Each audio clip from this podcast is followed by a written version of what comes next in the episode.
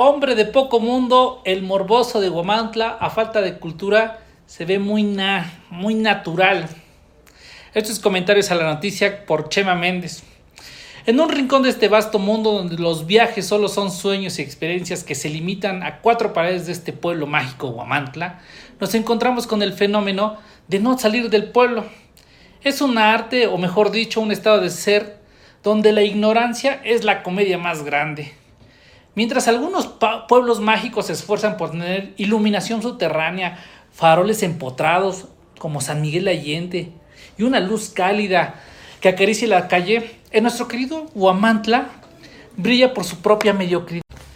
¿Quién necesita faroles bonitos cuando puedes tener cables colgando como guirnaldas? Vean nomás.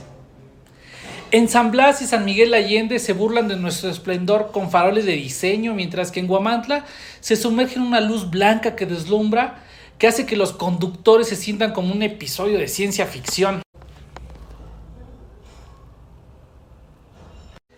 El edil anterior tenía una debilidad por poner sus siglas a todo. Nos dejó un recuerdo de sus lámparas de este pueblo mágico. Aquí están sus lamparitas. Con sus iniciales, claro. Claro, bien o mal, pero con permiso de Lina.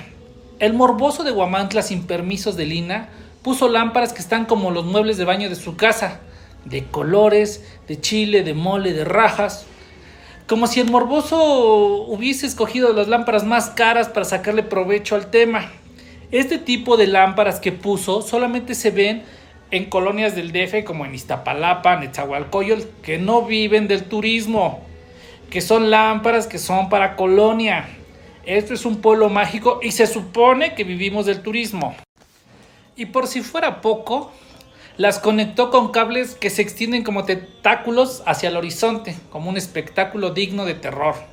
En fin, cada quien tiene su estilo y en Guamantla parece que tenemos un estilo de terror y deslumbrar a todos, no importa que sea solamente visual, incluso a costa del buen gusto y la estética, digno de un presidente cerrero que no sabemos cuál va a ser su próxima obra de arte.